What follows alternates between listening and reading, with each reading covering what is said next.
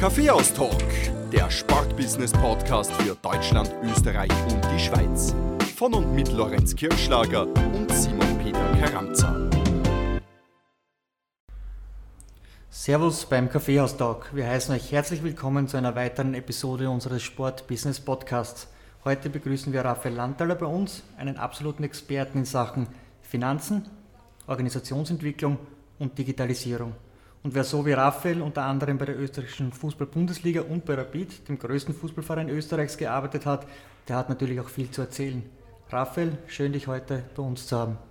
Hallo und danke für die Einladung.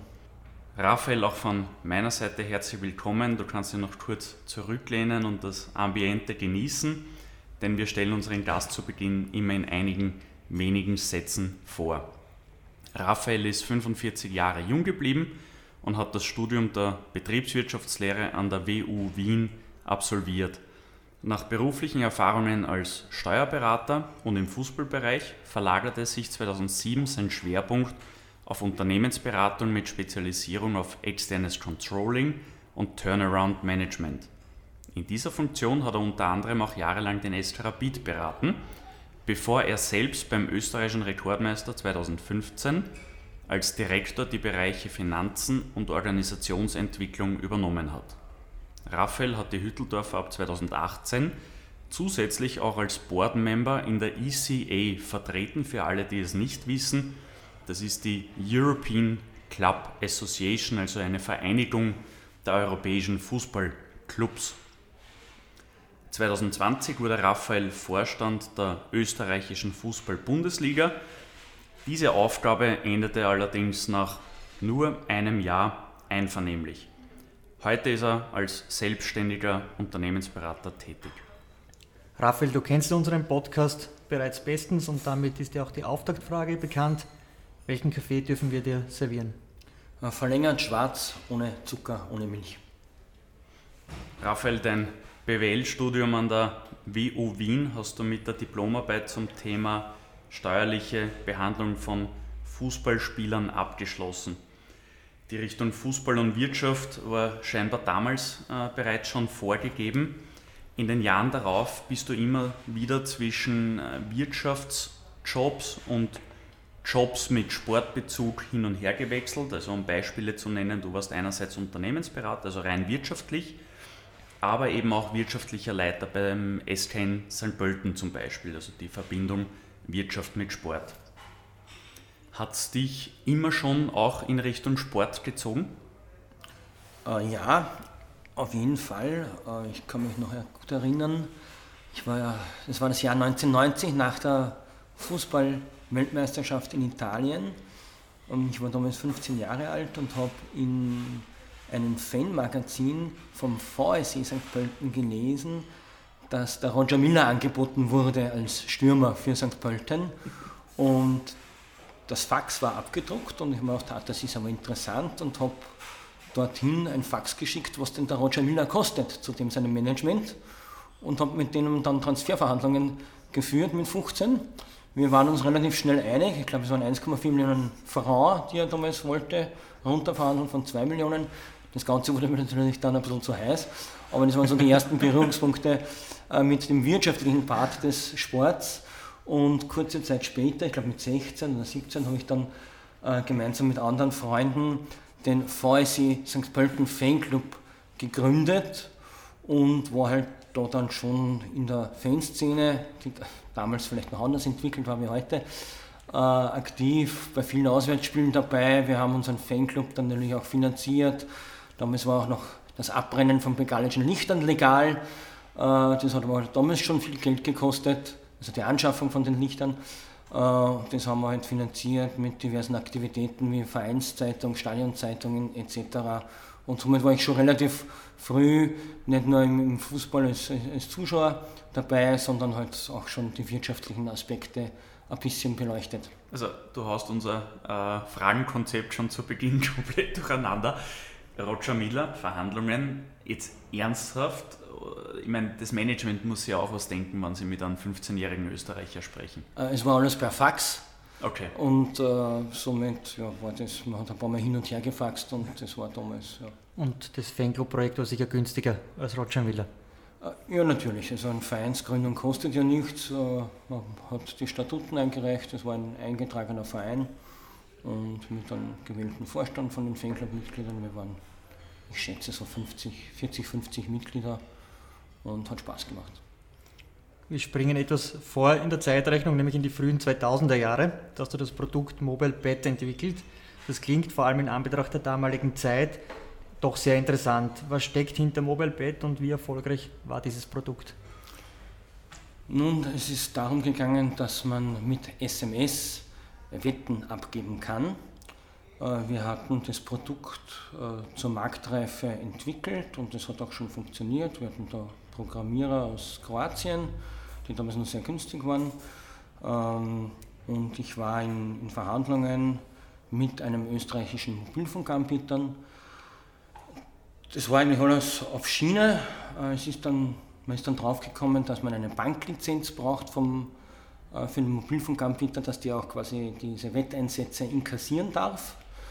Äh, das wollten die auch dann machen, hat sich aber ein bisschen verzögert. Das Projekt wurde in Hold gesetzt und es ist nie wieder aufgenommen worden. Hatte zwar auch Anfragen aus dem Ausland, aber da war dann der Sprung damals dann doch zu groß und es war auch damals nicht so äh, mit Venture Capital oder mit, mit äh, Business Angels, die das Ganze finanziert hätten und somit ist nach eineinhalb Jahren das Projekt eingestellt worden. Äh, war eine großartige Erfahrung, bin viel herumgekommen Allerdings am Ende des Tages, außer der Erfahrung, war da nichts zu ernten. Und sozusagen deine ersten Schritte in der Digitalisierung? Richtig, ja. Ich habe es vorher schon kurz angesprochen, du bist immer wieder zwischen Wirtschaft und Sport hin und her geswitcht. Du hast es gerade mit deinen Erfahrungen beim SKN St. Pölten oder damals noch beim VSE St. Pölten ähm, mit Mobile-Bed und so weiter veranschaulicht. 2015 bist du dann beim SK Rapid als Direktor für Finanzen und Organisationsentwicklung fix angestellt worden. Wie ist es dazu gekommen und wofür warst du konkret verantwortlich?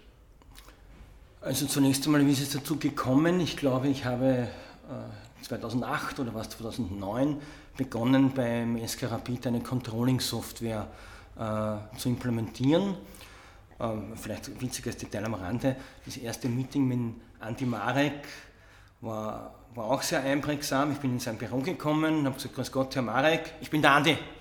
Okay, gut, Servus Andi. Äh, was machst du da? Sage ich, ja, wir haben jetzt da entschlossen, Rapid hat entschlossen, eine Controlling-Software zu schaffen. Aha, wozu brauche ich das?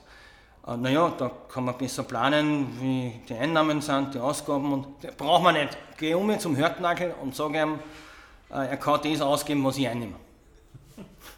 Das war so mein, mein, mein erster Tag bei Rapid, äh, wo ich immer als externer Berater Controlling-Software äh, installiert habe. Mittlerweile hat auch, oder die ist nach wie vor im Einsatz und es sind dann weitere Projekte dazu gekommen, sei es jetzt der äh, den Geschäftsbericht schreiben, aber vor allem dann das Stadionprojekt, wo ich hinzugezogen wurde, um die ganze finanzielle Auswirkungen der Stadionsanierung, zunächst einmal war es als Stadionsanierung geplant, äh, eben auszurechnen und da einen Businessplan äh, vor allem von den Zahlen her zu, zu rechnen und zu sagen, was kann sich Rapid leisten und was macht äh, Sinn hier.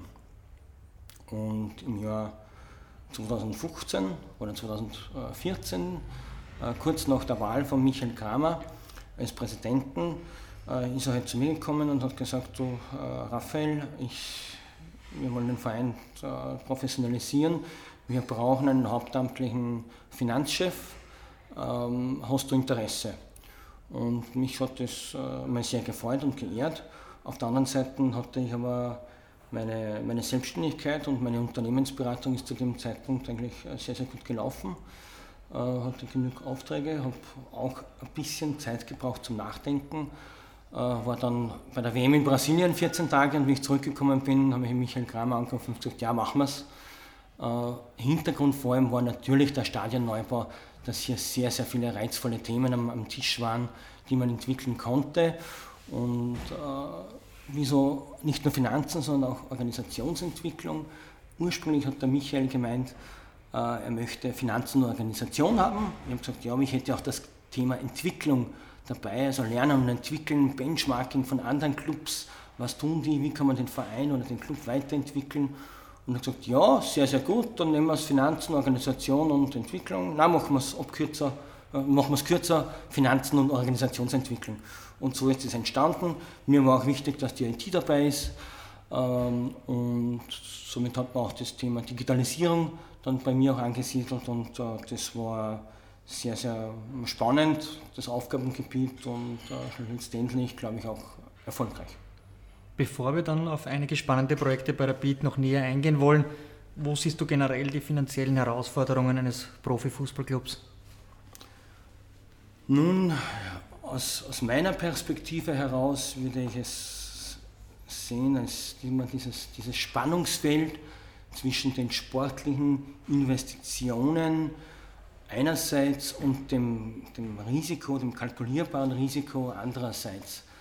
Äh, gepaart mit einfach sehr volatilen Erträgen und Aufwendungen und, und sehr viel Unvorhergesehenes wie Trainerwechsel. Man muss halt oder man sollte dann immer ans Limit gehen, ja, man muss aber auch das Limit kennen. Äh, und dann, wenn man da ein, zwei Jahre im Vorhinein planen soll, was ist denn das Limit? Und ich kann mich mit, schon auch noch erinnern an, an viele Diskussionen mit, mit Sportdirektoren oder sportlich Verantwortlichen, die dann oft gemeint haben, ja, wir müssen jetzt ein bisschen was riskieren, um den nächsten Schritt zu machen, äh, um uns zu verbessern, da und dort. Und ich habe dann immer gefragt, ja gut, aber wer, wer, trägt denn das Risiko? Was ist, wenn es nicht aufgeht?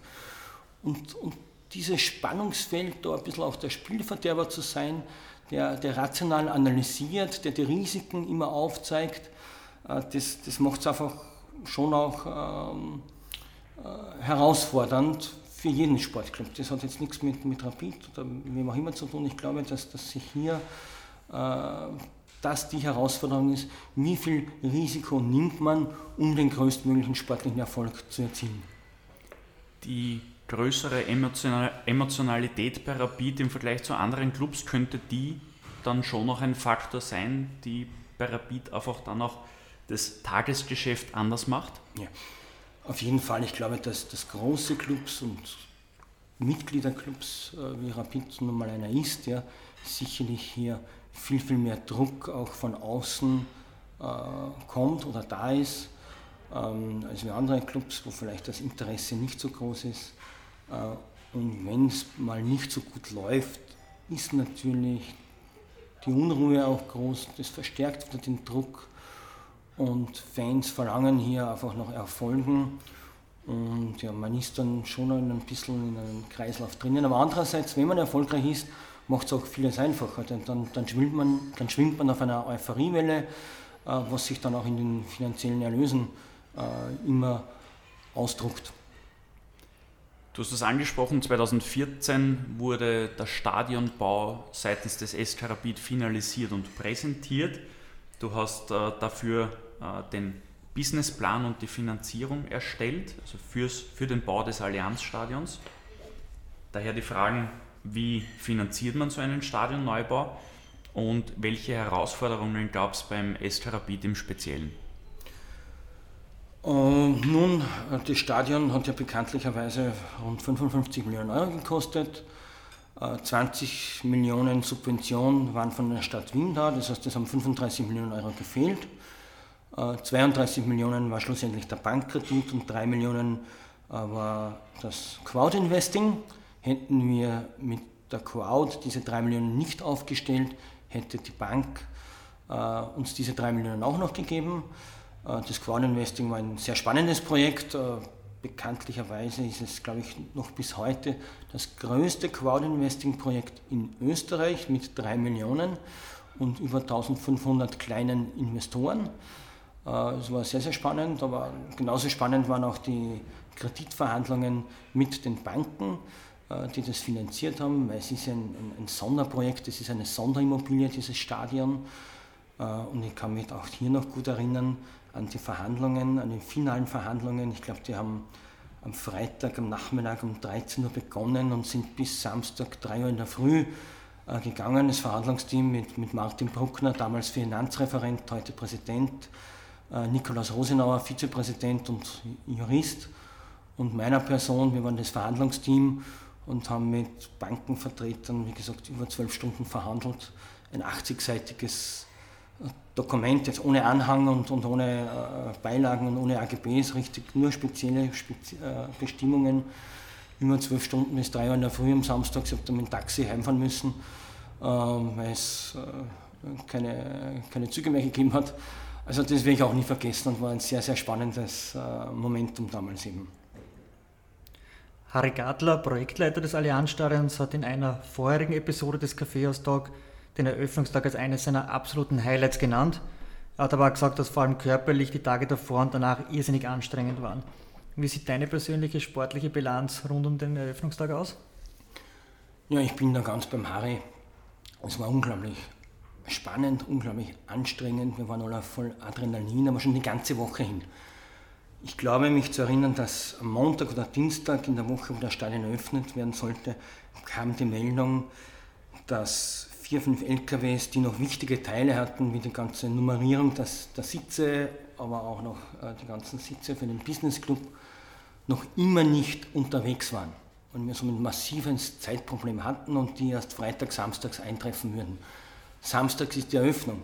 Es war ganz klar, ohne Sitznummern bekommen wir keine behördliche Genehmigung. Das heißt, wir haben begonnen, die Sitze manuell äh, zu nummerieren. Äh, am, am, Freitag selber noch waren die LKWs noch immer nicht da. Ich habe laufend mit der Spedition telefoniert und, und irgendwann mal war dann Freitagabend die Meldung, ja, es sind. So, wenn ich, wenn ich nur kurz einhaken darf, ja. die sind, glaube ich, damals bei der türkischen Grenze hängen geblieben, oder? Die, die LKWs. Da ja. gab es doch irgendeine Geschichte mit der Grenze. Ja, das war dann auch ja, es war auch an, der Grenze, es war dann der, der, Putsch in der Türkei auch. Stimmt, ja. genau. Allerdings, da war halt mal Eröffnungstag. Äh, es war vorher schon ähm, eben Probleme. Freitag 19 Uhr die Meldung, sie sind irgendwo zwischen Sofia äh, und Belgrad und sie kommen so zwischen 4 Uhr und, und 8 Uhr in der Früh an. Es waren glaube ich vier LKWs, was gefehlt haben.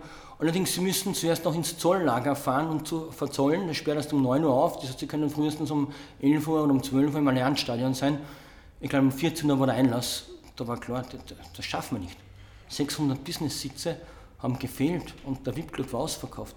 Ich habe da Michael Kramer angerufen, habe ihm die Situation geschildert und gesagt, Michael, was können wir tun? Und er hat gesagt, ich rufe den Vizekanzler Mitterliner an und eine halbe Stunde später hat er mich zurückgerufen sagt der Spedition, es ist alles geregelt, Sie können direkt ins Stadion fahren. Die Verzollung wird dort vor Ort oder im Nachhinein äh, geregelt. Und das war dann das grüne Licht, dass dann ab 4 Uhr in der Früh, glaube ich, die, die LKWs eingetroffen sind.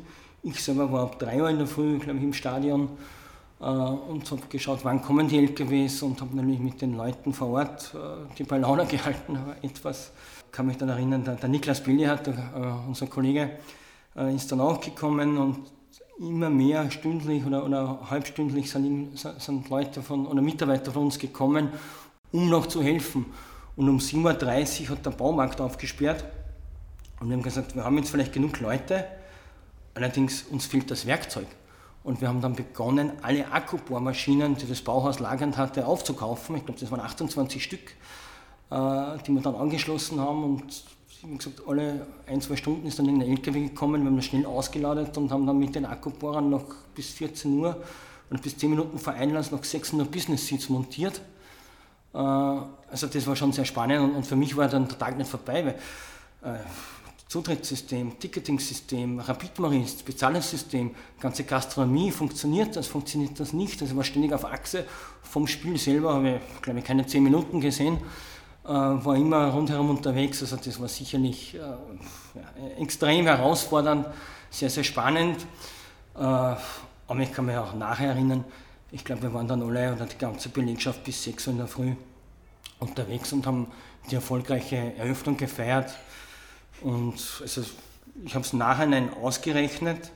Ich glaube, ich habe da innerhalb also Freitag, Samstag bis Sonntag 6 Uhr Früh in, in 50 Stunden nur 4 Stunden Schlaf gehabt bin laut, laut meiner App äh, 28 Kilometer zu Fuß gegangen am Eröffnungstag und habe, glaube ich, laut meiner Waage dann drei, vier Kilo an Körpergewicht auch verloren. Also, und wie du vorher gesagt hast, es war ja nicht vorbei. Wir, wir, hatten ja noch immer ein paar Teile, die gefehlt haben. Ich erinnere nur an die Stehplätze oder die Wellenbrecher im, im Block West, die dann äh, eben an der Grenze auch gefangen waren äh, wegen einem Putsch in der Türkei. Also es wurde am Montag gleich weiterverhandelt. Wie bekommen wir das? Weil es waren dann die ersten Qualifikationsspiele für den UEFA Cup, waren ja da, wo wir umrüsten müssten auf, auf Sitzplätze und und und. Also es, es hat ja noch, dann noch Wochen gedauert, bis das Stadion dann wirklich fertig war. Das Allianzstadion ist nicht nur von der Architektur her ein, ein Schmuckkästchen, sondern hat auch sonst einiges zu bieten.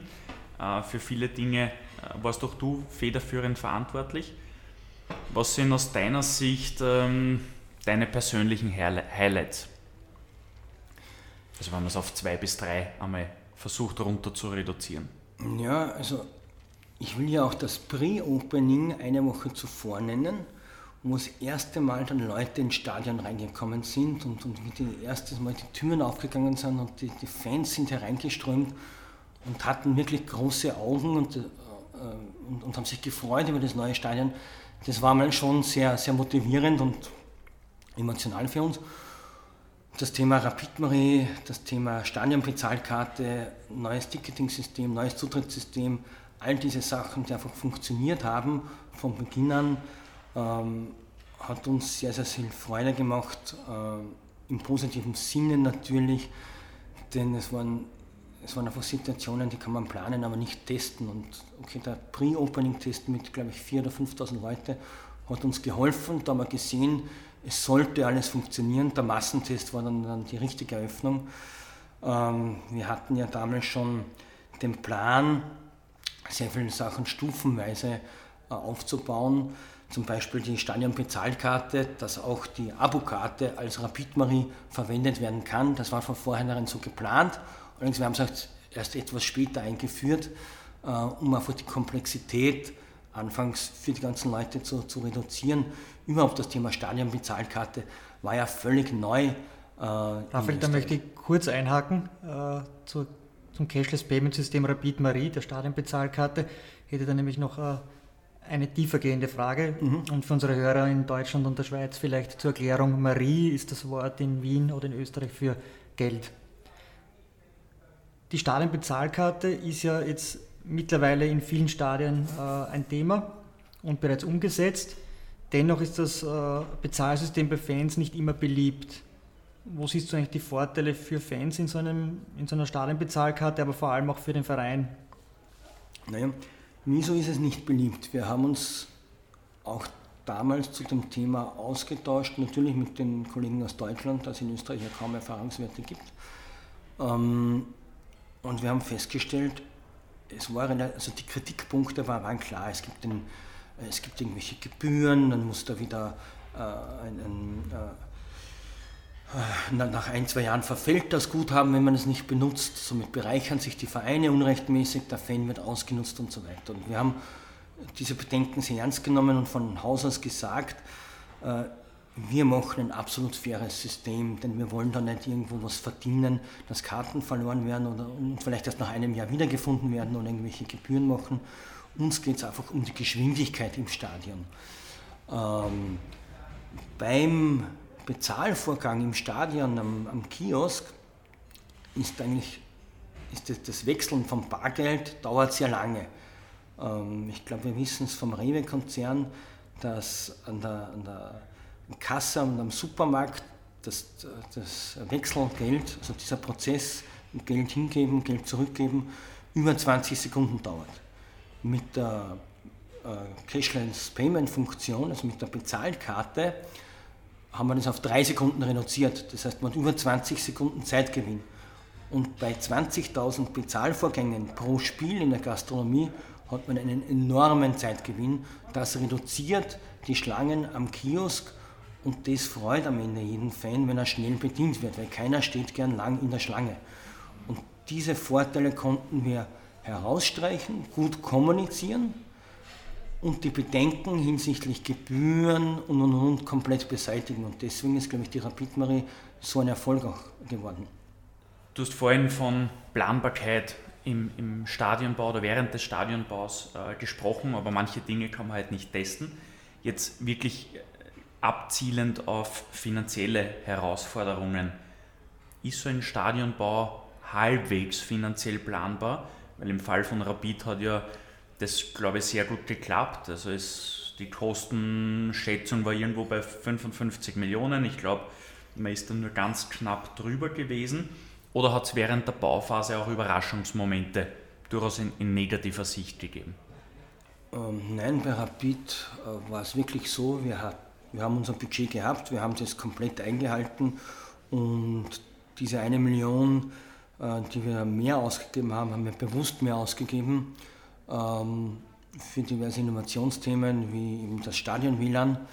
Äh, wir konnten uns das aber auch leisten, weil wir in der Saison auch Europa League gespielt haben. Somit war das eine, eine bewusste Kostenüberschreitung und Investitionen, die wir in Kauf genommen haben. Und eines möchte ich hier nochmal betonen. Äh, das Allianzstadion, so wie es jetzt dasteht, mit den Kosten ist eine absolute Benchmark in Europa für mittelgroße Stadien, die in den letzten zehn Jahren gebaut wurden.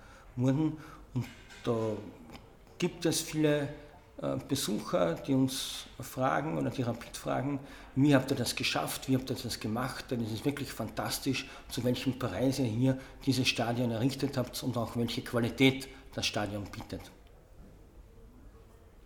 Ein Bauprojekt dieser Größe in der geplanten Zeit und vor allem im geplanten Budget umzusetzen, Respekt.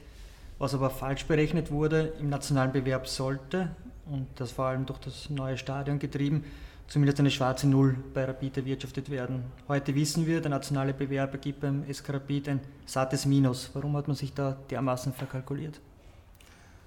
Nun, es haben sich die, die Vorzeichen und Parameter geändert. Äh, zu dem Zeitpunkt, wo wir das Stadion bekannt gegeben haben und auch die Zielsetzung, die schwarze Null, äh, veröffentlicht haben, war eine andere Ausgangssituation da. Rapid hatte damals, ich glaube, ein negatives Eigenkapital von 1, 2 Millionen Euro äh, und somit waren keine Reserven da. Wie man dann in den Stadion gezogen hat, äh, eingezogen ist, hat man einmal den Businessplan übererreicht, das heißt die Umsätze, äh, die geplant wurden, wurden übererreicht. Gleichzeitig hat man mit den Erfolgen in der Europa League äh, statt einem negativen Eigenkapital auf einmal ein positives Eigenkapital von rund 10 Millionen erwirtschaftet und somit konnte man auch ein gewisses Risiko nehmen. Äh, das zum einen. Zum anderen hat sich auch der Transfermarkt immer weiter entwickelt ähm, und die Transfererlöse waren jetzt nicht mehr ein Produkt, was hin und wieder passiert ist, sondern äh, kamen immer öfters. Äh, und man hat einfach dann überlegen, überlegen müssen, was macht man? Macht man jetzt vielleicht eine defensivere Planung und verlängert den einen oder anderen Spieler nicht und verzichtet somit auf potenzielle Transfererlöse? Oder nimmt man ein kalkuliertes Risiko, wo man sagt, ja, man verlängert es, kann Transfererlöse erzielen. Das geht natürlich dann zugunsten des nationalen Bewerbes, da ja die Personalkosten dort verbucht werden. Äh, aber es eröffnet Chancen äh, im, im Transfergeschäft, die Rapid immer sehr, sehr gut äh, genutzt hat. Und äh, man konnte einfach dieses Risiko auch eingehen und somit war es ein kalkuliertes Risiko, äh, das aus meiner Sicht auch vertretbar war. Zur Digitalisierung, auch, da, auch die hast du beim SK Rapid verantwortet und das können der Lorenz und ich ähm, bestätigen, sehr stark vorangetrieben. Wir haben zum Beispiel in der Projektgruppe Digitalisierung gemeinsam sehr viele coole Projekte mit dir umsetzen dürfen. Ähm, und Digitalisierung wird sicher auch bei Sport- und Fußballvereinen immer wichtiger. Wo siehst du den Fußball in puncto Digitalisierung im Allgemeinen und den Eskarabit im Speziellen? Also wie weit fortgeschritten ist Digitalisierung beim Eskarabit und im Fußball? Ähm, beim SK Rapid glaube ich, dass man jetzt ein, ein sehr, sehr gutes Niveau erreicht hat. Ähm, vor allem, wenn man bedenkt, dass 2015, wie ich äh, begonnen habe, hat es bei Rapid keinen Mitarbeiter in der IT gegeben. Es war eben alles ausgelagert auf viele verschiedene Dienstleister. es waren unterschiedliche Systeme, die nicht miteinander äh, verbunden waren. Äh, und das hat einfach zu sehr vielen Kosten und Ressourcenverlusten geführt. Und die Zusammenführung dieser Systeme äh, mit dem Kompetenzaufbau, mit, dem, mit der Hereinnahme eigener Mitarbeiter in diesem Bereich, äh, glaube ich, konnte man sehr, sehr viele Ressourcen einmal äh, besser nutzen, Kosten einsparen. Aber man hat auch die Grundlage geschaffen, dass man mit den, den Fans und mit der Community viel besser agieren kann. Ähm, Gerade bei, bei Rapid, als, als größter Club Österreichs mit einer Fanbase von, von 900.000 Personen, ist es ganz, ganz wichtig, dass man hier den Kundenkontakt eben in den eigenen Händen hält, wie schon zuvor erwähnt. Äh, und um, um, was geht es? Es geht doch darum, dass ich diese Fanbase aktiviere, dass ich die versorgen kann, dass ich hier es schaffe, dass sie möglichst rasch ein Ticket kaufen können. Es will sich heute keiner mehr anstellen, äh, dass er ein Ticket kauft. Heute hat 99, fast jeder ein, ein, ein Smartphone äh, mit einer App für Rapid oben am Handy und da will ich einfach mit wenigen Klicks sofort mein Ticket haben. Ich will ähnlich wie bei Amazon sofort etwas bestellen können und in einem kürzester Zeit bei mir zu Hause haben. diese, diese Verfügbarkeit ist, glaube ich, ein, ein richtiger Schlüssel und nachdem ja Fußballclubs äh, eine gewisse Reichweite zum Glück haben ähm, und ähm, eine Fanbase haben, ist es ganz, ganz wichtig, dass man hier in diesem Bereich eine Strategie hat, eine durchdachte Strategie hat, um einfach die, die Fanbase bestmöglich äh, servicieren äh, zu können. Du hast bei Rapid auch die Internationalisierung vorangetrieben. Geholfen hatte dabei sicher deine Tätigkeit als Boardmember bei der European Club Association kurz ICE, die du ab 2018 ausüben durftest. Zu ICE kommen wir dann aber später ohnehin noch. Was mich bei der Internationalisierung interessieren würde, ist es für jeden europäischen Fußballclub sinnvoll, eine Internationalisierung anzustreben oder gibt es da schon Unterschiede zwischen mittelgroßen Fußballvereinen, wie es der SK Rapid ist, und den ganz großen wie Real Madrid, Bayern München, Manchester United? Da gibt es ganz klar Unterschiede. Äh, die von dir genannten ähm, Fußballclubs sind einfach Global Brands und nicht jeder Club wird sich global aufstellen können. Ähm, allerdings sind einfach andere Schwerpunkte. Uns bei Rapid, glaube ich, hat diese Internationalisierung sehr viel geholfen in Bezug auf Know-how-Austausch, sei es beim Stadionbau, sei es bei der Digitalisierung äh, und in vielen anderen Bereichen. Und wenn man sich mit anderen Clubs trifft, austauschen kann, dann, dann lernt man. Und wenn man lernt, dann vermeidet man Fehler. Und wenn man weniger Fehler macht, hat man auch, ist man dann effizienter und, und vermeidet sinnlose Kosten. Und das ist einmal äh, sehr, sehr gut. Und somit würde ich mal sagen, ein sinnvoller Aspekt ist einfach, dass man Kosten reduziert durch Fehlervermeidung, wenn man international äh, sich äh, austauschen kann.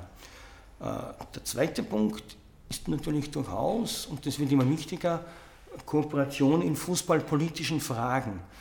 Ähm, wir kommen ja später noch dazu, hast du gemeint, aber schon vorweg, zum Beispiel die Themen Alkoholverbot im Stadion.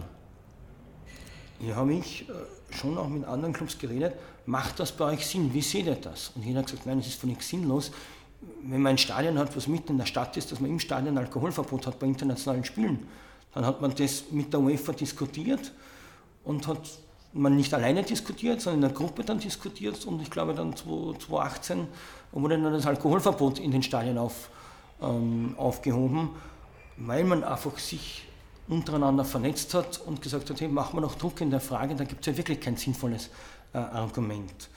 Ähm, und somit kann äh, natürlich äh, die, diese Internationalisierung äh, auch Sinn machen in, in, bei diesen fußballpolitischen Dingen, dass man hier einfach dann Dinge auch umsetzen kann gemeinsam mit anderen. Auch das Erkennen von Trends ist ein, ein Thema, ähm, zum Beispiel E-Sports. Da haben wir uns bei Rapid natürlich auch mit den Clubs ausgetauscht, die schon Erfahrungen in diesem Bereich haben. Und die gab es nun mal vorwiegend im Ausland. Und ich glaube, das war für alle einfach sehr, sehr wertvoll, wie man denn eine E-Sports-Einheit aufbaut, auf was man da achten muss und und und. Also dieser Know-how-Austausch, das Erkennen von Trends, das Vermeiden von Fehlern ist sicherlich sehr, sehr wichtig, wenn man über Internationalisierung redet und weniger jetzt da weltweit Umsatzerlöse zu generieren, denn dazu ist man einfach keine Global Brand. Februar 2020. Raphael Landtaler wird neuer Vorstand der österreichischen Bundesliga. Raphael, wie ist es zu diesem nächsten Karriereschritt gekommen? Ähm, ich glaube, es war im Juli, wo der Reinhard Herowitz seinen Rücktritt bekannt gegeben hat. Ähm, ich habe einige Wochen später, ich glaube Anfang Mitte August, dann eines, einen Anruf erhalten eines Aufsichtsratsmitglieds der Fußball-Bundesliga, ob ich mir das vorstellen könnte. Und ich habe eigentlich am Anfang abgelehnt, habe gesagt, nein, das, ich, ich, ich kann mir das nicht vorstellen. Äh, dazu ist, ist die Liga zu sehr Verwaltungseinheit und der Gestaltungsspielraum äh, fehlt mir etwas. Ähm, es hat dann aber mehrere Telefonate gegeben und äh, ich wurde dann zu einem Hearing eingeladen, äh, wo ich einfach präsentieren sollte, was meine ich und da viel eine aktive Gestaltungsrolle ein, äh, die ich einnehmen wollte. Das war für mich Grundbedingung, weil ich wollte was verändern, zum Positiven verändern und eben viel mehr gestalten. Ich sehe mich als Gestalter und nicht als Verwalter, das habe ich ganz klar äh, gesagt. Und ja, dann gab es ein Hearing im ich glaube Ende September, äh, wo ich einfach meine Vorstellungen dargelegt habe. Es hat dann doch einige Wochen, ich glaube bis Mitte November gedauert, bis ich dann die Entscheidung erfahren habe, dass ich es werden soll. Dann wurde mir der Dienstvertrag übermittelt und dann habe ich gesagt, ja, ich, ich, ich will das jetzt tun kann mich auch hier noch erinnern, dass der Michael Kramer, damals noch Präsident, äh, gemeint hat, Raphael, bleib doch bei Rapid, du kannst bei uns mehr bewegen äh, als wie bei der Liga. Denn bei der Liga kann ich nichts bewegen, war seine Meinung und äh, ja, im Nachhinein betrachtet hat er hier recht behalten. Aber ja, so war der, der Werdegang, wie ich einfach dann zur Bundesliga gewechselt bin. Du hast ja bereits das Hearing angesprochen. Das Thema des Hearings war Steigerung der Vermarktung. In welchem Kreis hat das Hearing stattgefunden und mit welchen Ideen konntest du diesen Kreis dann für dich überzeugen? Das war der Aufsichtsrat der Fußball-Bundesliga. Ähm, der hat das Hearing abgehalten. Das Thema äh, korrekt, es ist gegangen um die Steigerung äh, der Vermarktungserlöse. Und äh, ich sehe halt hier die Steigerung insofern möglich, als dass ich gesagt habe, okay, es geht dann nur über die Zentralvermarktung, hier braucht man mehr Möglichkeiten, hier kann man sich äh, steigern. Speziell in der zweiten Liga sehe ich hier sehr, sehr viele Potenziale, äh, die besser zu vermarkten. Es geht auch darum, und das war es ja auch bei Rapid, Inhouse-Kompetenzen aufzubauen, keine Agenturen mehr zu beschäftigen, sondern selber eine, eine Vermarktungsunit innerhalb der Liga aufzubauen. Ähm, das Produkt zu stärken, auch die, den Wettbewerb äh, neu zu denken, Stichwort Ligaformat etc. Ähm, und ich habe mich natürlich auch umgehört äh, vorab und, und gewusst, in Schweden, die erlösen 55 Millionen aus der TV-Vermarktung, in Dänemark 45 Millionen, also deutlich höhere Beträge als in Österreich äh, erwirtschaftet wurden. Und natürlich waren da auch Investitionen in die Digitalisierung äh, notwendig, um diese Ziele oder, oder um das zu erreichen in diesen äh, genannten Ländern. Und hier habe ich auch, auch mein Konzept auch aufgebaut, also Aufbau von Kernkompetenzen, Inhouse, äh, Vermarktungsunit aufbauen und Digitalisierung und Stärkung äh, der, äh, des Wettbewerbs des Produkts. Du hast es bereits angesprochen, eines äh, deiner Ziele war die Steigerung der Erlöse um ca. 20 Prozent bei der Bundesliga. Äh, das passt insofern gut, weil wir uns äh, im Vorfeld äh, zu diesem Talk auch im Umfeld der Bundesliga erkundigt haben und recherchiert haben. Und da wurde uns zugetragen, dass du, um, um diese Erlössteigerung zu erreichen, ähm, folgende Hebel ansetzen und in Bewegung bringen wolltest, nämlich du wolltest Shared Services installieren und die Datengewinnung verbessern und erhöhen. Wie hättest du das exakt anstellen wollen? Also in der heutigen Zeit sind Daten das neue Gold. Äh, das ist, das ist glaube ich, klar. Ähm, zum Thema Shared Services. Die Erfahrung bei Rapid hat gezeigt, dass diese Digitalisierung äh, schon auch sehr viel kostet, wo man anfangs investieren muss und, und nicht alle Clubs in Österreich werden die Budgets haben, hier ein eigenes Ticketing-System, eine eigene App und so weiter zu, äh, zu kreieren. Ähm, und hier habe ich den Hebel angesetzt. Wieso sollte man nicht für die gesamte Liga, Liga 1 und Liga 2, ein Ticketing-System anbieten? Wieso sollte man nicht eine App bauen, die jeder Club in seinem Design auch nutzen kann? Äh, und wenn man jetzt alle Clubs hernimmt und man hat eine App und ein ligaweites Ticketing-System, dann gehe ich davon aus, dass wir hier sicherlich 200.000, 300.000 äh, App-Installments hätten. Äh, und dann ist man einfach im Performance-Marketing mit dieser Anzahl von ähm, Apps, äh, die, die, die Leute nutzen. Und das gibt einfach dann viele Möglichkeiten. Man kann das natürlich auch dann kombinieren, wenn ich mir eine Karte für ein Auswärtsspiel kaufe, auch mit Reiseangeboten und so weiter. Also da, da, wenn man das gut aufsetzt, bin ich überzeugt, dass man hier sehr, sehr viel äh, erreichen kann. Ähm, und man hat ja äh, mit dem TV-Archiv der Bundesliga ja auch ein riesen Asset, das ja jetzt brach liegt. Das heißt, ich habe alle Tore, alle Spiele der letzten, ich glaube, über 20 Jahre, äh, das könnte man ja über eine App super verfügbar machen. Das heißt, da gibt es ja einen spannenden Content, ja, den man hier bespielen kann. Da gibt es einfach dann noch viele neue Möglichkeiten in der Vermarktung, wie man auch hier die Erlöse ähm, steigern kann. Und ich habe ja, wie ich angefangen habe bei der Bundesliga, äh, war ich beim Christian Seifert, der Chef der, der DFL, der Deutschen Fußball-Bundesliga, und habe dem mein Konzept vorgestellt, weil ich von ihm wissen wollte, äh, bin ich da auf dem richtigen Pfad oder welche Inputs welche Gefahren, was sieht er. Und ähm, ich war in Frankfurt draußen im Sitz der DFL und wir haben einige Stunden geplaudert und äh, ähm, hat mir da und hat mich bestärkt, diese, diese, diese Strategie auch umzusetzen. Und äh, zwei Aussagen sind mir von ihm noch ähm, in, in, sehr guter Erinnerung. Das eine ist, er hat gesagt, wer jetzt nicht in die Digitalisierung investiert, der wird langfristig äh, verlieren, nämlich den Kontakt äh, zur jungen Generation und so weiter. Äh, und die zweite Aussage war, man gesagt hat, jene Ligen, die über eine, eine starke Liga-Administration, also Organisationseinheit verfügen, sind seiner Meinung nach deutlich erfolgreicher als jene äh, Länder, wo die Liga eine reine Administrationsrolle hat also sprich die Aktivität der, der, Liga-Organisation ist sicherlich auch ein, ähm, ein Asset, wie man eine Liga erfolgreich vermarkten kann. Und in Deutschland hat man auch dort die ganze DFL-Struktur und dessen Strategie erklärt. Die haben das fantastisch umgesetzt, sind sehr unabhängig und haben auch in der TV-Vermarktung hier sehr, sehr viel äh, Gutes und Richtiges in die Wege geleitet. Ebenfalls Teil deiner Vision Bundesliga 2024 ist ein geschlossenes System von Profiklubs, ein sehr amerikanischer oder nordamerikanischer Ansatz.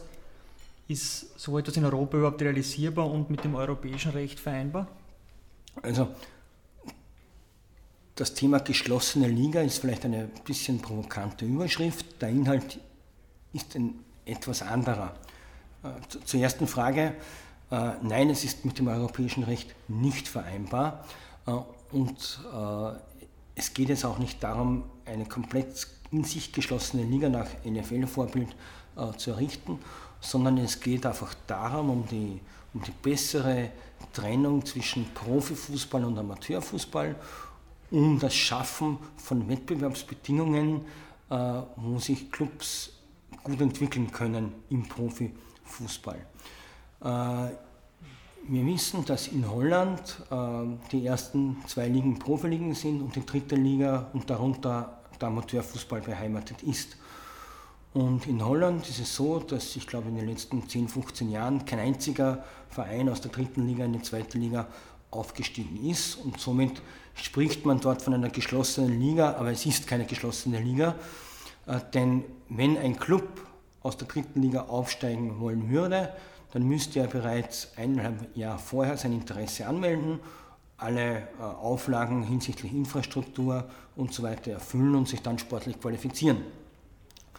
Äh, wenn sich keiner anmeldet, weiß ich zu Saisonbeginn, okay, es wird heuer keinen Absteiger geben und die Clubs haben dann eine gewisse Planungssicherheit und können sich entwickeln. Und gerade die zweite Liga ist ja, und das ist ja in Österreich auch so, soll ja eine Liga sein, wo sich junge Talente entwickeln können, die vielleicht noch nicht äh, in, in der Bundesliga ihre ersten Erfahrungen sammeln können, weil der, der, der Druck vielleicht so hoch ist, sondern die zweite Liga soll ja eine gewisse Spielentwicklungsplattform äh, sein.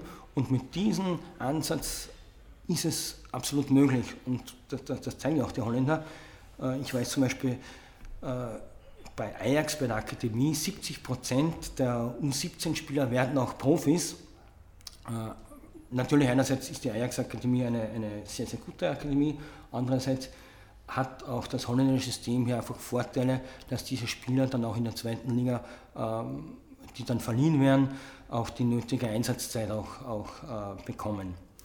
Und ähm, ich glaube, es geht auch hier, wenn man jetzt redet um geschlossene Liga und ein Ligasystem, äh, um ganz was anderes. Und es ist auch was anderes gemeint. Wie schaut denn die ideale Liga aus?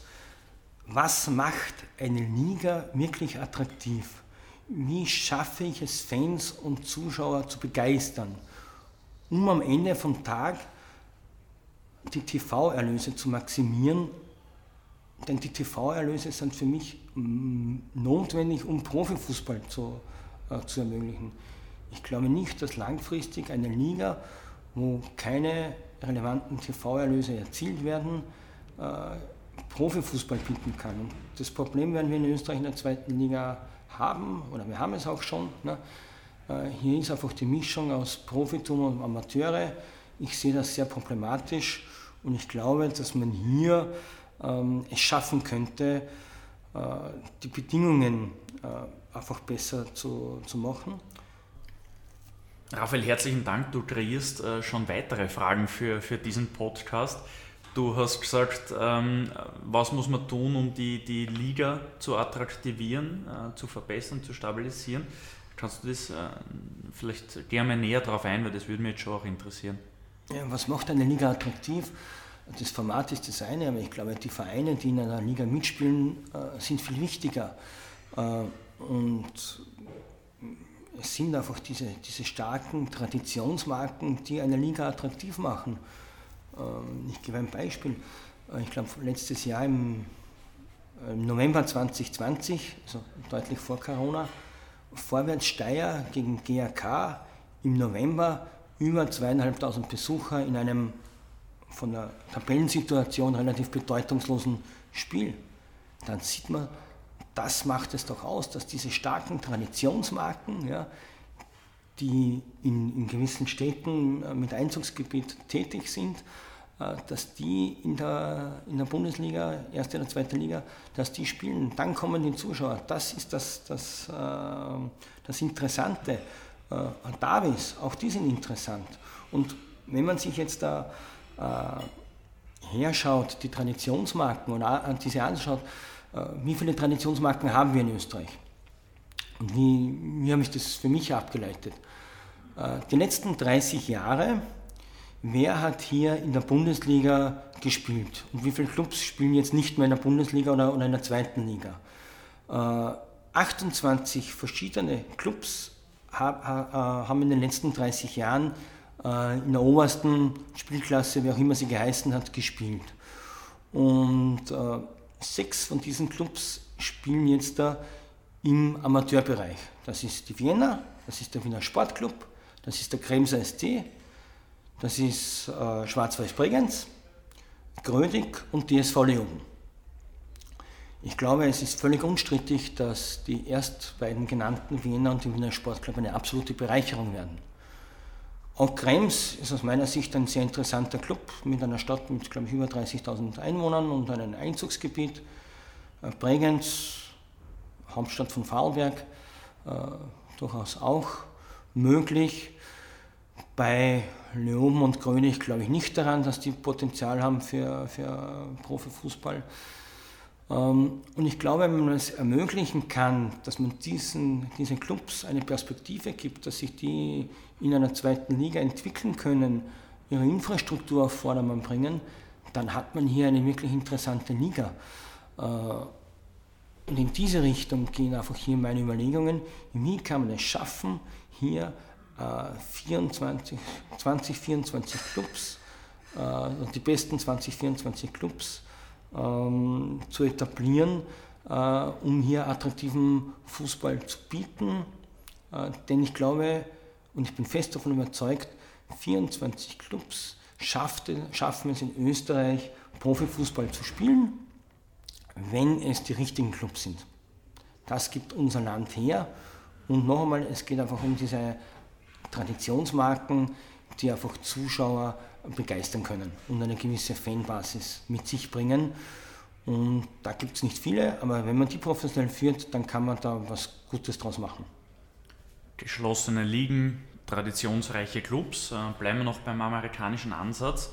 Ein viel diskutiertes Thema ist auch ein potenzieller Salary Cap, also eine Gehaltsobergrenze. Äh, ich denke, das ist vor allem in den aktuellen Zeiten mit wirtschaftlicher Instabilität ähm, sicher keine unberechtigte Forderung. Wie ist deine Meinung dazu? Also das Salary Cap, so wie wir ihn aus den USA kennen, an den glaube ich nicht. Ähm, ich glaube auch in, Österreich oder generell ähm, überdurchschnittliche Talente mit einer überdurchschnittlichen Leistungsbereitschaft werden überdurchschnittlich gut verdienen. Und das ist gut so, weil das ist auch äh, eines der wesentlichen Prinzipien der, der, freien Marktwirtschaft. Wobei das ja auch im Salary Cap nicht verboten wird. Also die, die besten Athleten verdienen ja dort auch die besten Gehälter. Ja, Aber es, es, artet halt nicht komplett aus. Es artet nicht komplett aus. Äh, die Frage ist, mache ich jetzt den Salary Cap nur in Österreich, dann äh, schwäche ich meine internationale Wettbewerbsfähigkeit macht die UEFA den Salary Cap bei 10 Millionen Euro, dann hat es für Österreich überhaupt keine Auswirkung. Also ähm, das ist ein europäisches Thema, aber es gibt da viel, viel bessere Möglichkeiten, hier lenkend äh, einzugreifen und äh, eines dieser Themen wäre zum Beispiel die äh, Squad Size Limits, die Kaderkontingentierungen. Äh, wenn ich jetzt sage, kein Club, kein europäischer Club darf mehr als 25 Spieler über 21 Jahre unter Vertrag haben. Dann ist das mal völlig ausreichend für die nationale Meisterschaft, für den internationalen Wettbewerb. Äh, und ich nehme Druck vom System. Es, es gibt Clubs, äh, vor allem in, England, die haben über 150 Spieler unter Vertrag. Natürlich haben sie die meisten davon verliehen an andere Clubs und so weiter.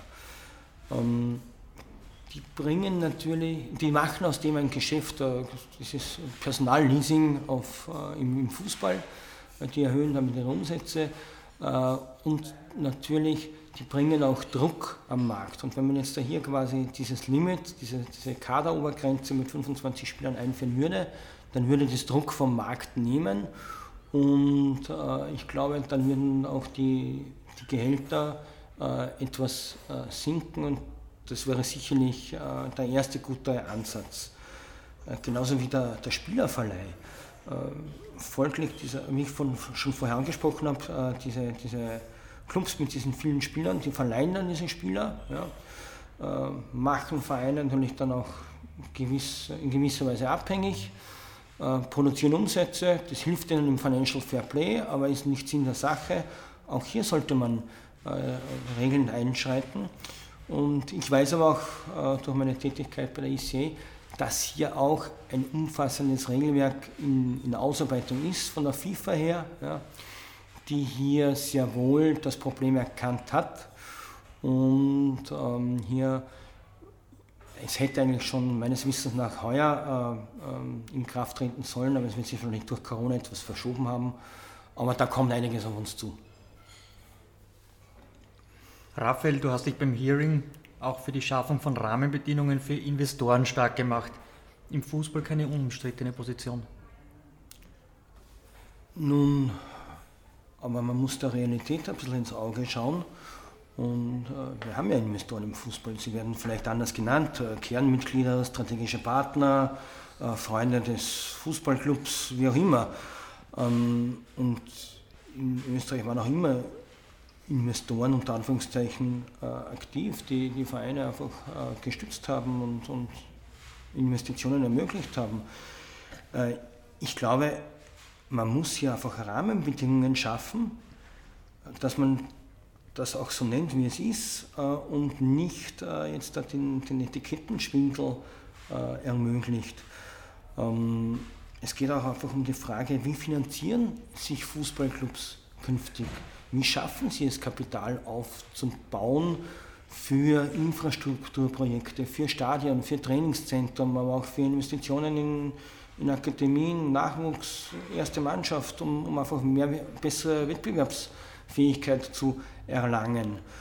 Ähm, die Frage ist auch, gehören Fußballclubs geführt wie Unternehmen oder nicht? Äh, die Frage wurde ja teilweise schon beantwortet, weil ja jeder Profiklub jetzt in eine GmbH ausgliedern musste. Also somit will man ja diese Unternehmensform offenbar. Ähm, ich glaube, es ist wichtig, dass man ein Regelwerk schafft, das die Essenz des Fußballs schützt und gleichzeitig auch diese Kapitalisierung ermöglicht. Was meine ich damit? Ähm, ganz wesentlich ist, und da sind wir uns, glaube ich, alle einig, der, der Fußball lebt einfach von sehr, sehr stark von seiner Tradition, von dem Markenbewusstsein, von den Vereinsfarben, von dieser Historie. Und es soll einfach nicht möglich sein, dass irgendeiner hergeht, einen Club sich kauft, den nach Belieben umbenennt ja, und somit diese Tradition zerstört.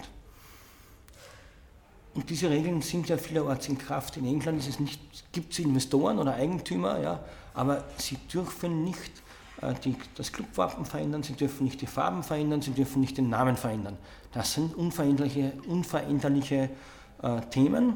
Ich erinnere mich, ich glaube, es hat einmal Arsenal äh, das Wappen adaptiert. Sie wollten die Kanone, die nach links geschaut hat, nach rechts schauen lassen und umgekehrt.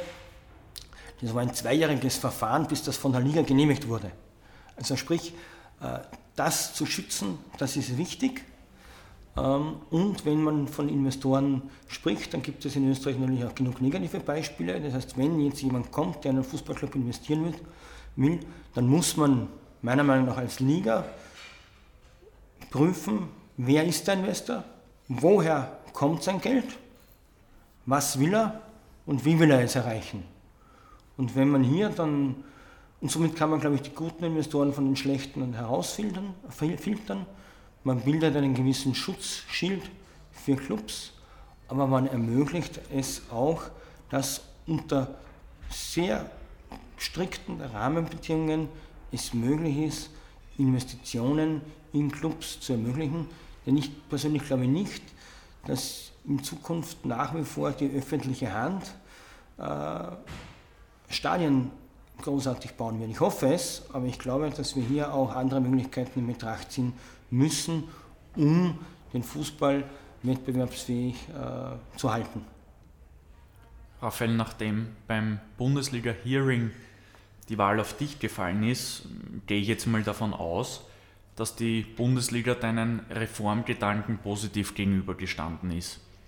Ihr habt euch trotzdem praktisch gesehen nach bereits vier Monaten wieder getrennt, rein arbeitsrechtlich jetzt nach einem Jahr. Warum habt ihr euch getrennt und was wird aus deiner Sicht von deiner Vision 2024 in der Bundesliga überbleiben?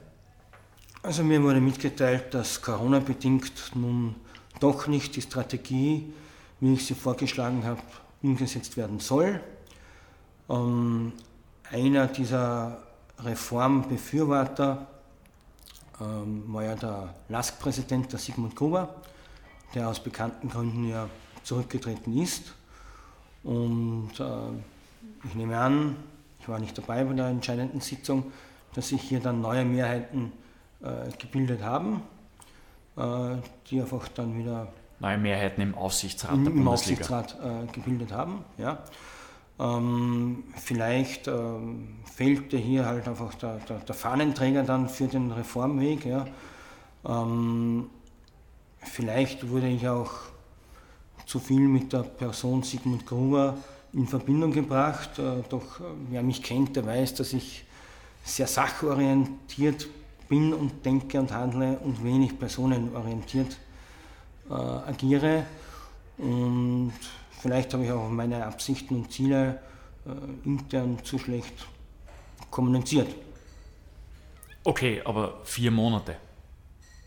Das ist jetzt äh, kein Zeitraum, wo man sich überdimensional äh, gut präsentieren kann, aber ich glaube, es ist auch kein Zeitraum, wo man jetzt große Fehler begehen kann. War es tatsächlich äh, eine gute Kombination? Oder was von Anfang an? Naja, im Nachhinein würde ich äh, einige Dinge äh, anders machen oder gar nicht mehr zur Liga wechseln, ähm, wenn hier nicht äh, diese Reformen äh, oder dieser Reformgedanke viel breiter getragen werden und nur auf einer knappen Mehrheit äh, liegt. Ist ein gutes Stichwort, weil um solche innovative und weitgreifenden Entwicklungen wie von dir in der Vision Bundesliga 2024 angedacht anzustoßen, bedarf es auch der nötigen Organisation dafür. Und hier die durchaus provokante Frage an den Organisationsentwickler Raphael Landtaler, ist die Bundesliga noch nicht so weit oder wohin hätte sich die Bundesliga als Organisation entwickeln müssen, um diese Prozesse, die du angeregt hast, tatsächlich zu stemmen? Es ist natürlich klar, dass Organisationen gelenkt werden müssen, sei es von innen oder von außen heraus. Ähm, ich sehe drei, drei Möglichkeiten. Das eine ist die evolutionäre Entwicklung, das ist einfach die Adaption auf äh, neue Umwelt, Umfeldbedingungen. Das zweite ist sagen wir, die Innovation, wo man einfach viel aktiver äh, Sachen ändert, um besser am Markt agieren zu können, um zukunftsfitter zu sein. Und das dritte ist die Revolution, wo man quasi Bestehendes zunächst einmal vernichtet und alles neu aufbaut. Ich wollte immer die Innovation. Ähm, vielleicht wurde ich aber als, als Revoluzer auch angesehen. Ähm, und ähm, wie schon vorher, vielleicht habe ich auch hier meine Absichten oder meine Pläne zu schlecht kommuniziert. Ähm, wie auch immer, äh, es ist so gekommen, wie es gekommen ist. Du hast deine Arbeit auch immer an internationale Entwicklungen am Fußballmarkt geknüpft, hast Entwicklungen einfließen lassen. Das wurde 2018 mit deiner Wahl in die European Club Association äh, nochmal verstärkt und in gewisser Weise belohnt. Wie ist es dazu gekommen und welche Aufgaben hast du in der ICE übernommen? Du bist ja dort mit ehemaligen Legenden wie Edwin van der Sar zum Beispiel ähm, in einem Gremium gesessen mit dem Präsident von Juventus Turin, mit Herrn Agnelli. Also Landtaler, Agnelli, Edwin van der Sar ist eine coole Kombination. Ja, in der Tat.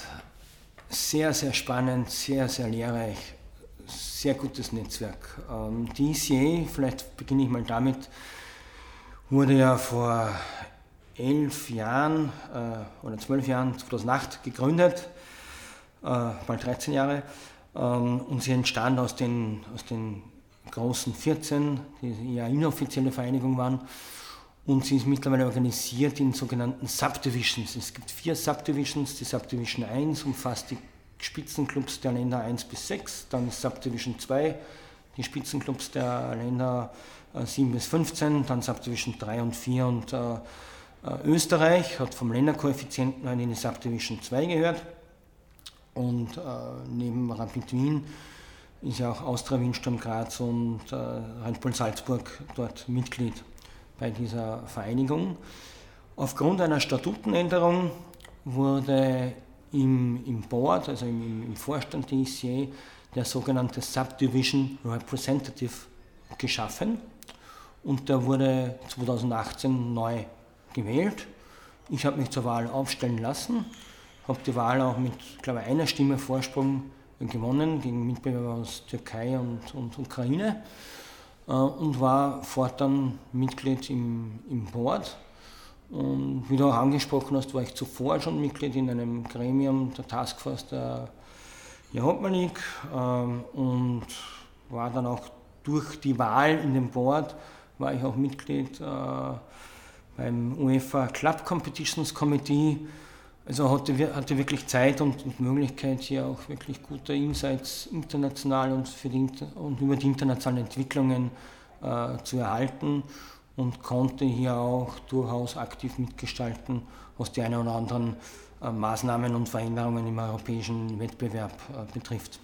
Eine solche Veränderung wird es ab der kommenden Saison 2021-2022 geben. Da gibt es dann neben der Champions League und der Europa League, den zwei bekannten Formaten, auch noch die Conference League, also einen dritten europäischen Bewerb. Und du warst bei der Entwicklung dieses Formats im Rahmen der ICE Taskforce hautnah dabei. Wie viel kann man in einer solchen Taskforce wirklich mitgestalten und wie sehr haben die richtig großen europäischen Vereine hier den Ton angegeben? Ähm, nun, vielleicht einmal, wie, kam es dazu? Ich kann mich noch erinnern, ich glaube es war 2016 oder 2017, äh, da war ein ECA-Meeting äh, in, München. Den Vorsitz hatte damals noch der Karl-Heinz Rummenigge. Und das war in, zu Beginn des Meetings war eine hohe oder war doch laute Kritik am Vorgehen, wie man die Champions League reformiert hat, äh, nämlich äh, das war hinter verschlossenen Türen in einer Nacht- und Nebelaktion und das hat der UEFA und der IC sehr viel Kritik eingebracht. Ich glaube, das war 2015, wie einfach Italien quasi einen weiteren Fixplatz bekommen hat. Ähm, und mein Statement damals war, dass ja die Champions League Reform ist jetzt äh, Geschichte. Mir geht es jetzt viel mehr darum, dass man aus der Europa League äh, etwas macht, dass auch die, die mittleren und, und kleineren äh, Clubs hier sich gut entwickeln können. Und der Markus Kretschmer von Austria war, war auch mit, der hat dann hier auch recht gegeben. Und somit hat man dann in dem Meeting dann gleich auch über die Zukunft der Europa League diskutiert. Und daraus ist die Taskforce zur Reform der Europa League entstanden, wo aus jeder Subdivision zwei Mitglieder dabei waren. Und einer war eben der Edwin van der Sar, der auch Vice Chairman in der ECA ist. Und die zweite Person von der Subdivision 2 äh, wurde ich gefragt, ähm, habe das auch sehr gern dann gemacht. Und so ist es dazu gekommen. Äh, es war ein Gremium mit acht Personen, somit hatte man natürlich auch die Möglichkeit, seine Argumente ausreichend darzulegen. Ähm, es waren zahlreiche Meetings äh, in der, im UEFA-Hauptquartier, aber auch zwischen den Meetings zahlreiche Telefonate und auch persönliche Treffen, äh, wo man einfach innerhalb der, der, eigenen Subdivision, also in meinem Fall gemeinsam mit Edwin äh, oder auch mit anderen Subdivision, einfach diverse äh, Punkte einfach besprochen hat, um zu sehen, wo bekommt man von wem Unterstützung. Das Anliegen, was wir gehabt haben, vor allem vom Subdivision 2, 3, 4, war einfach die Europa League zu vergrößern um einfach mehr Chancen zu haben, dass man hier als Club reinkommt. Äh, denn in, wir haben ja kaum Fixplätze oder unter der äh, Nationenwertung ab Platz 12 gibt es ja keine Fixplätze mehr für die äh, Europa League. Und somit war das einfach wichtig. Zu Beginn ist die Diskussion eigentlich auch verlaufen in die Richtung, dass man die Europa League an sich vergrößern sollte, also von 48 Vereine auf 56 oder 64. Und äh, es haben dann allerdings einige Marketing-Experten und, und, auch Personen, die wirklich sehr, sehr gut in der Materie äh, mit Lingenreform und so weiter äh, vertraut sind, schon uns sehr schlüssig dargelegt, dass die Europa League, eine Aufstockung der Europa League wenig Sinn macht und dass der dritte Bewerb äh, viel zukunftsweisender ist. Und wenn man jetzt macht 32, 32, 32, also 32 Champions League, 32 Europa League, 32 in der neuen Conference League, ja, dann hat man hier ein Gerüst, das, das viel zukunftsweisender ist und dann kann man auch vergrößern. Und es ist auch eine Aufwertung für die Europa League und der neue Bewerb, die Conference League, wird durchaus auch spannend werden. Äh, mit einem Punkt konnte ich mich leider nicht durchsetzen. Wir wissen, aus österreichischer Sicht ist eben das Thema, dass der Zweitplatzierte momentan ähm, äh, sich nicht fix für die Champions League qualifiziert und auch nicht fix für die Europa League ist, aber der Cupsieger oder der Drittplatzierte sehr wohl. Und da ist ein bisschen ein äh, Ungleichgewicht. Das betrifft aber nur die Länder 10 und 11 im Nationenranking. Es war wirklich bis zum Schluss der Verhandlungen war klar, dass diese Ungerechtigkeit beseitigt, äh, beseitigt wird, dass auch der Zweitplatzierte hier dann zumindest einen Fixstart in der Europa League hat. Allerdings wurde es dann am Schluss dann doch anders entschieden. Äh, aber ansonsten mit den 16 neuen Vereinen äh, sehr, sehr gute Entscheidung für mittlere und kleinere Länder. Du hast die österreichische Sicht schon ganz kurz angesprochen. Ich möchte es nochmal aufgreifen. Welche Vor- und Nachteile bringt das neue Europacup-System für die rot-weiß-roten Clubs mit sich? Die Chancen, dass man in die Gruppenphase einzieht, ist einfach deutlich höher. Denn man hat einfach 16 Clubs mehr. Es gibt keinen einzigen zusätzlichen Startplatz für die großen Liga. Das heißt, diese, für die großen Ligen. Das heißt, diese 16 neuen Startplätze werden sich äh, die Clubs ausmachen, die einfach aus den mittleren und kleineren Liga, äh, Ligen kommen. Und äh, das ist, ist gut so. In den Medien geistert auch immer das Thema Super League herum. Das ist eine geschlossene Liga für die ganz, ganz großen Clubs. Jetzt bist du international sehr nah dran an dem ganzen Geschehen. Was sagst du zu den Gerüchten? Äh, wie schaut es da aus? Wie stehst du selbst dazu? Also diese, diese Gerüchte um die Super League kommen ja so alle drei, vier Jahre, immer wenn es geht, oder immer wenn ein neuer Zyklus, ein neuer Rechtezyklus kommt und wenn es dann wieder um die, um die Geldverteilung geht. Ja. In der Vergangenheit wurde das halt so gelöst, dass man halt wieder irgendwelche Konzessionen gemacht hat in den großen Ländern. Die Frage ist einfach, ob man nicht hier sagen sollte, okay, dann macht eure Super League. Liebe 16 Clubs oder, wir, oder 14 Clubs oder, oder 18 Clubs, ja, macht eure Super League, aber gebt uns äh, Rahmenbedingungen, wo sich dafür die anderen Clubs und die kleineren und mittleren Länder entsprechend gut entwickeln können. Vielleicht ist auch das ein Ansatz, den man überlegen muss. Äh, wenn man sagt, okay, der Kalender wird nicht mehr jetzt für die Champions League reserviert, sondern wir können auch hier äh, Dienstag, Mittwoch äh, unseren Wettbewerb spielen, äh, wenn man hier diverse Regeln schafft, wie äh, im Bereich der, der Jugendspielertransfers und und und und, äh, und die auch auf, auf 10, 15 Jahre fixiert, dann schafft man hier vielleicht ein stabiles Ökosystem, für kleinere und mittlere Clubs oder für, für Clubs aus, aus kleineren und mittleren Ligen, ja, die sich hier gesund entwickeln können. Vielleicht sollte man auch das in Betracht ziehen, als Denkansatz. Aber ich persönlich glaube trotzdem, dass die Super League nicht kommen wird. Ich bin da sehr skeptisch. Äh, ich glaube, es wird ähm, eher gehen, dass man die Formate wieder weiterentwickelt. Im Endeffekt geht es darum, dass man einfach mehr Spieltage bekommt, um mehr Geld auch zu erwirtschaften, dass man dann natürlich über, über möglichst viele Vereine auch, auch verteilen kann.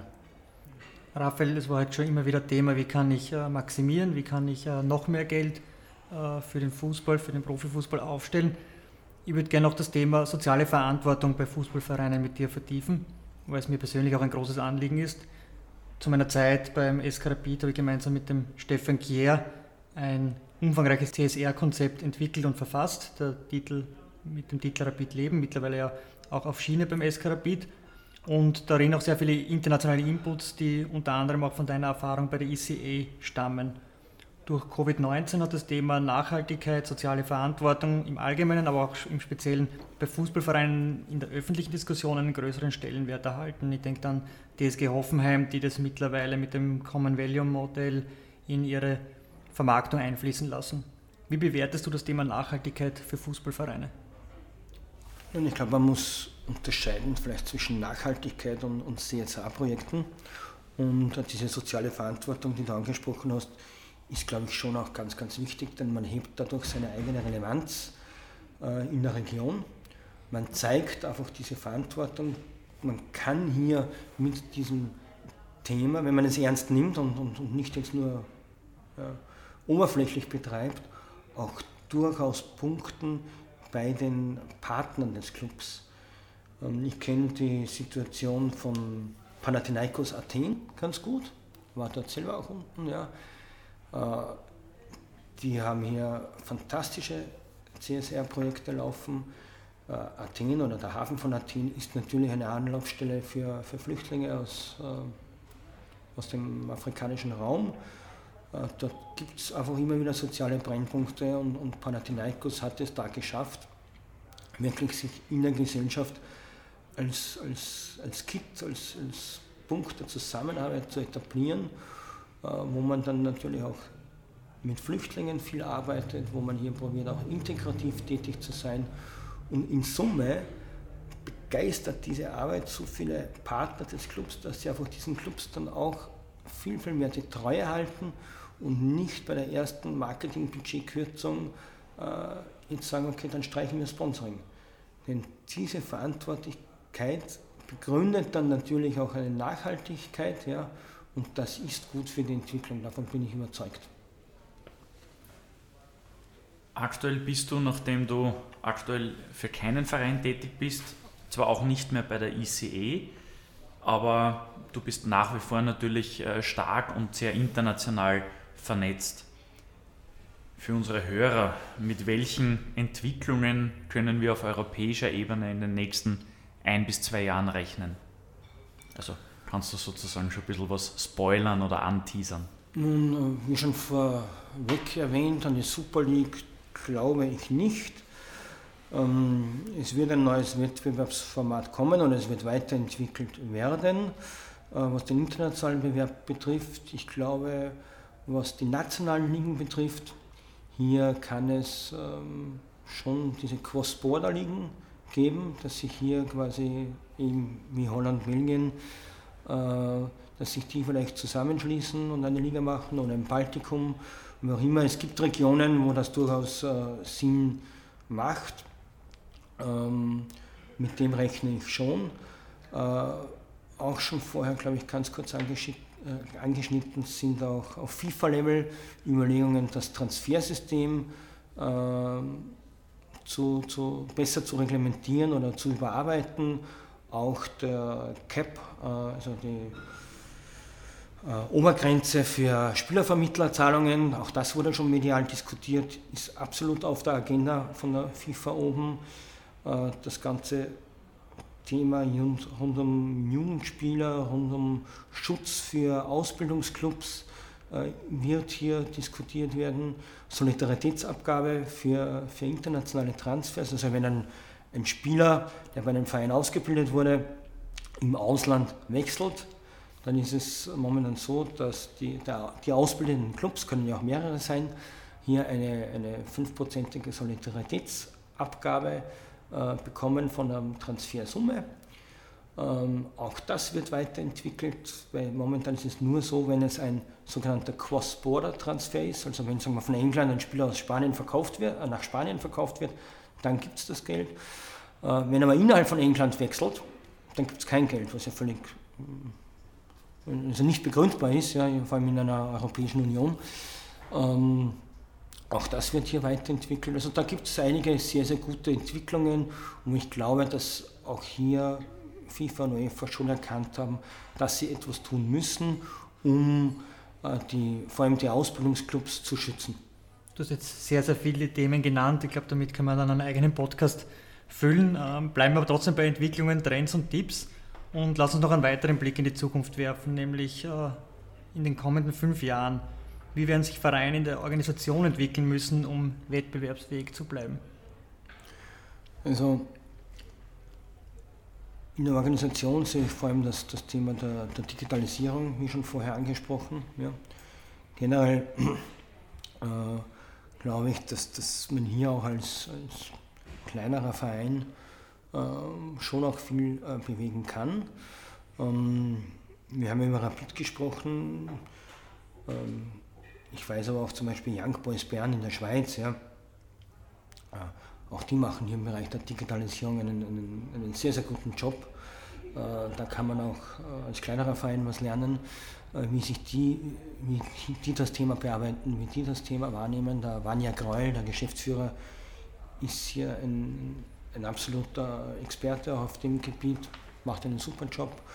von der Organisation her, ja, vielleicht nehme ich auch Ajax Amsterdam, die sind meiner Meinung nach auch sehr, sehr gut aufgestellt und man hat es ja gesehen, wie die, wann war es glaube ich 2018, im Halbfinale der Champions League waren äh, und die kommen aus Holland und Holland hat jetzt bei Gott nicht viel Fernsehgeld. Also da hat man schon gesehen, dass die, die Investitionen in die eigene Nachwuchsarbeit äh, gepaart mit viel sportlichem Know-how und einer guten, einer sehr, sehr guten organisatorischen Struktur. Ajax ist fantastisch aufgestellt, auch was die Organisation betrifft, ja, auch dann schon sehr, sehr viel erreichen kann, selbst wenn es durchaus übermächtige Gegner gibt. Welchen Trend sollten Verbände, Vereine auf keinen Fall verpassen und welche Themen sollten aktiv aufgegriffen werden? Das Thema ist natürlich jetzt da vor allem durch die Corona-Krise neu zu definieren. Ich würde mal eher auf der politischen Ebene anfangen und würde mir wünschen, dass wir in Österreich eine, eine deutlich aktivere Sportpolitik äh, betreiben ähm, und viel, viel mehr den Sport in den Fokus rücken. Was meine ich damit? Ähm, Unternehmen, die Sportsponsoring betreiben, äh, die sollten ja fast belohnt werden und jetzt nicht äh, den Gesetzen über Compliance und Co. ausgesetzt werden oder dass sich ein Unternehmer, der jetzt ein VIP-Package bei einem Club kauft, bei der Steuerprüfung rechtfertigen muss, wieso er das macht. Das ist ja der völlig falsche Weg. Äh, oder dass ich sage, wem darf ich denn einladen mit irgendwelchen VIP-Karten? Äh, wir wissen in Österreich, wenn Korruption stattfindet, dann findet sie von einem anderen Level statt. Und das ist sicher nicht mit VIP-Karten getan. Also dieser ganze Compliance-Wahn, was da über die Vereine hereingebrochen ist, äh, die Diskussion, ob eine VIP-Karte steuerlich absetzbar ist und so weiter, das macht das, das Leben für Clubs, für Vereine deutlich schwerer. Und ich verstehe es nicht. Das betrifft ja die Kultur genauso. Ja. Da sitzen wir ja äh, in, in einem Boot. Man müsste noch viel mehr dafür Sorge tragen, dass das Unternehmen, die sich hier engagieren, sozial engagieren oder, oder im Sport oder in der Kultur engagieren, doch viel mehr belohnt werden ja, und, und Anreizsysteme geschaffen werden, dass die nicht nach Gewinnmaximierung streben, sondern hier durchaus die Chancen erkennen, ja, äh, die sich hier bietet und das, das belohnt werden, äh, wird. Äh, man könnte nachdenken, dass wir, gewisse Vergabekriterien oder dass, das einfach in die Vergabekriterien aufgenommen wird, äh, wenn es um öffentliche Aufträge geht, gibt es Unternehmen, die sich hier besonders engagieren, sei es in sozialer, in kultureller oder in sportlicher Hinsicht. Äh, das ist, sollte ein Asset sein, meiner Meinung nach. Ja. Ähm, das ganze Thema Sportsponsoring, da fehlt mir auch hier die Lobby in Österreich. In, in, in Deutschland gibt es, glaube ich, drei, ähm, drei Verbände, die, die, die über Sportsponsoring äh, äh, berichten und Kongresse abhalten. Äh, die S20, wo einfach die, die führenden äh, Sponsor, Sponsorgeber sich zu einer Vereinigung zusammengeschlossen haben, um einfach immer wieder im Mittelpunkt zu richten, wie wichtig das Thema Sportsponsoring ist und auch die Success Stories erzählen. Denn dann sieht man, was hier einfach möglich ist. Das fehlt mir einfach in Österreich. Und generell ist natürlich, und da bin ich ja nicht der Erste, der das anspricht, Thema wie die tägliche Turnstunde oder einfach die, die Sportinfrastruktur in Österreich, ja, dass man die hier äh, attraktiviert und verbessert. Das, äh, an dem führt, glaube ich, kein Weg vorbei, wenn man will, dass Österreich sich bewegt, wenn man will, dass sich die jungen, äh, dass Jugendliche oder Kinder sich bewegen und Sport betreiben. Ich glaube, das ist eine Investition auch in, in das Gesundheitssystem, äh, das sich auf jeden Fall auszahlt.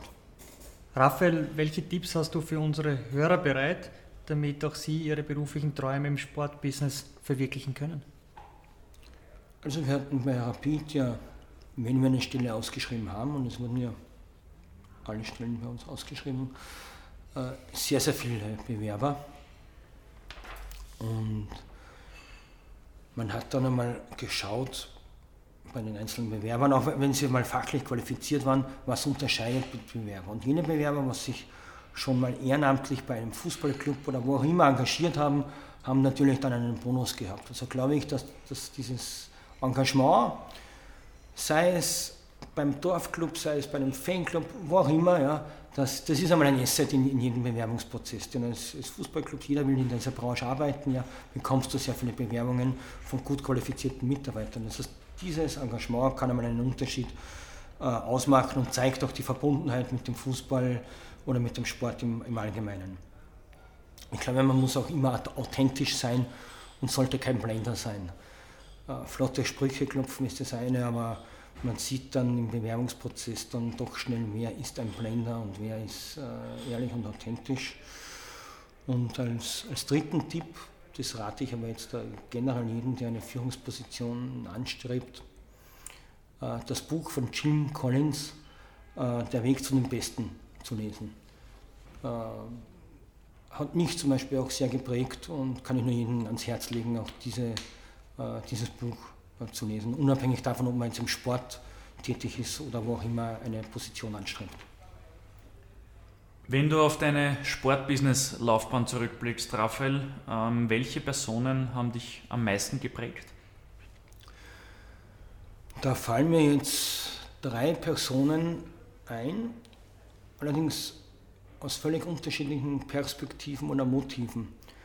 Ähm, ich beginne mal mit Edwin van der Sar. Äh, ein großartiger Sportler, hat die Champions League gewonnen, aber auch ein großartiger Geschäftsführer von Ajax. Der hatte nach seiner aktiven Karriere hat er dann studiert und sich das betriebswirtschaftliche Rüstzeug auch für diese Position äh, geholt. Ein Mensch, der überhaupt nicht eitel ist, sondern im Gegenteil sehr bodenständig ist, hemdsärmelig auftritt, zuhören kann äh, und auch durchaus nicht beratungsresistent ist, sondern durchaus die Argumente anderer versteht und folgen kann und einfach ein fantastischer Repräsentant seines, seines Clubs ist. Und äh, ja, von, von dem heraus äh, finde ich den als, als wirklich sehr, sehr genialen CEO. Ähm, als zweites würde ich jetzt vielleicht nennen den Alexander Tscheferin, den UEFA-Präsidenten ich hatte jetzt natürlich nicht sehr viele Meetings mit ihm, aber die zwei, drei Meetings und Begegnungen, die ich mit ihm hatte, äh, das war schon sehr, sehr einprägsam, weil er einfach eine Persönlichkeit ist mit einer enormen Strahlkraft, aber er ist kein Blender. Er hat Substanz. Er steht in dieser Position als UEFA-Präsident unter unglaublich großem Druck und er managt es sehr gut. Ich war da bei einem einer meiner ersten Board-Meetings war eben er dabei und auch der FIFA-Präsident der Infantino und wie er da die Position der UEFA, die jetzt nicht im Einklang mit, den, mit der FIFA-Position stand in einem speziellen Thema, wie er die dargelegt hat, in welcher Klarheit, aber doch diplomatischen äh, Art, das war schon sehr beeindruckend. Und als drittes vielleicht in Österreich eine Persönlichkeit. Äh, aus einer ganz anderen äh, Ecke heraus ist der Rudolf Edlinger, der Ehrenpräsident von Rapid. Ähm, wie ich bei Rapid äh, tätig war, war bekannterweise sehr viel Unruhe im Club. Wie geht es weiter mit Stadionfrage etc. Da waren auch sehr viele persönliche Angriffe gegenüber der Clubführung und wie er sich hier schützend vor seine Mitarbeiter gestellt hat, wie er selber diese Angriffe abgewehrt hat und nachher den Angreifern aber die Hand gereicht hat, das zeigt schon von extremer menschlicher Größe. Und für das bewundere ich ihn auch. Ich glaube, der Rudolf Edlinger ist auch einer der Politiker, die ihr Amt ausgeführt haben aus Überzeugung und nicht aus anderen Motiven. Und auch das ist heutzutage nicht mehr alltäglich. Äh, und ja, auch so im, im, persönlichen Gespräch oder auch, er hat mir, obwohl er schon lange nicht mehr Rapid-Präsident ist, dann per Brief gratuliert, wie ich den, äh, in den ICE-Board äh, gewählt wurde. Auch das finde ich eine, eine, eine, sehr tolle Note und deswegen will ich auch ihn äh, zu den drei Persönlichkeiten äh, zählen. Zum langfristigen Erfolg gehört auch das Wegstecken von Rückschlägen und das Lernen aus Fehlern. Welche Entscheidungen würdest du heute nicht mehr treffen? Naja, ich glaube, aus heutiger Sicht würde ich jetzt nicht mehr zur Liga wechseln, sondern versuchen von, von Rapid aus gemeinsam mit den Kollegen äh, hier positive Veränderungen herbeizuführen. Und auf welche Entscheidungen bist du besonders stolz? Da möchte ich was Privates sagen, nämlich, dass ich meine Frau geheiratet habe. Das ist sehr schön und nehmen wir auch sehr gerne. Sie wird sich freuen. Raphael, wir kommen zum Schluss unseres Kaffeehaus-Talks. Es ist ein Wordrap und wir nennen immer zwei Wörter und du antwortest kurz und knackig darauf. Ich starte gleich. Verein oder Liga? Verein. Investor oder Crowd-Investing? Romantischer ist sicherlich das Crowd-Investing, allerdings da gibt es dann Grenzen. Geduldiger Diplomat oder zielorientierter Taktgeber? Naja, ich glaube, das ist relativ eindeutig das Zweitere. SK in St. Pölten oder SK Rapid? VSC St. Pölten. Aus sportwirtschaftlicher Sicht amerikanischer oder europäischer Weg? Von der Solidarität her der amerikanische Weg, von der Fankultur her der europäische. Wirtschaftlich die schwarze Null, aber dafür sportlich titellos? Oder einen moderaten Verlust in Kauf nehmen, dafür mit sportlichem Erfolg? Also wenn der moderate Verlust nicht zur Insolvenz führt, dann nehme ich gerne den sportlichen Erfolg mit einem moderaten Verlust. Kaffee oder Tee? Kaffee. Raphael, vielen Dank für deine Zeit, für den hochinteressanten Talk. Wir sind, denke ich, sehr glücklich und auch stolz, ähm, Teile unseres beruflichen Lebens mit dir bestreiten haben zu dürfen. Hoffentlich dürfen wir das in Zukunft auch wieder oder weiterhin und danken nochmal, dass du bei uns zu Gast warst. Ich sage auch danke für die Einladung und danke euch, euch für die Zusammenarbeit, die ja immer sehr, sehr spannend und fruchtbringend war. In allen Ebenen. danke, Raphael. Danke. Kaffeehaus-Talk, der Sportbusiness-Podcast für Deutschland, Österreich und die Schweiz. Von und mit Lorenz Kirschlager und Simon Peter Karamza.